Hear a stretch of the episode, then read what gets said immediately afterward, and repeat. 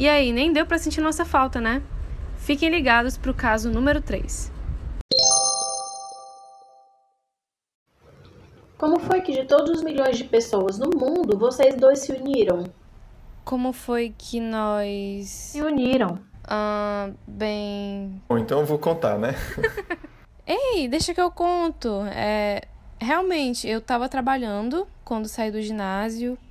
É, e naquela época o desemprego tava no auge. Por isso eu consegui um emprego como uh, garçonete. Eu acho que era assim que eles chamavam na época. Restaurante drive-in. Sim, no restaurante drive-in, é isso mesmo. Até que eu arranjei outro emprego, né?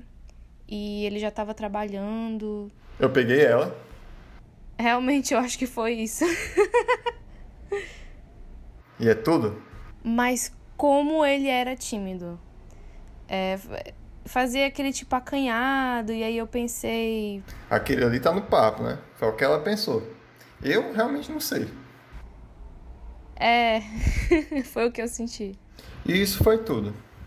Ele era inofensivo, de, de modo que eu fui para casa com ele. O, o, fato é que foi mais ou menos um desafio, né? Porque eu saí com outro casal de amigos no final de semana e a gente ficou conversando de que tava na hora de eu arranjar um namoro sério, né? Isso quando a gente tava voltando para a cidade.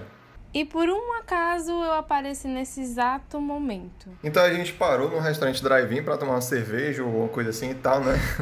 e aí lá, lá estava ela, né? Do jeito que eu. É. É, foi, foi assim mesmo.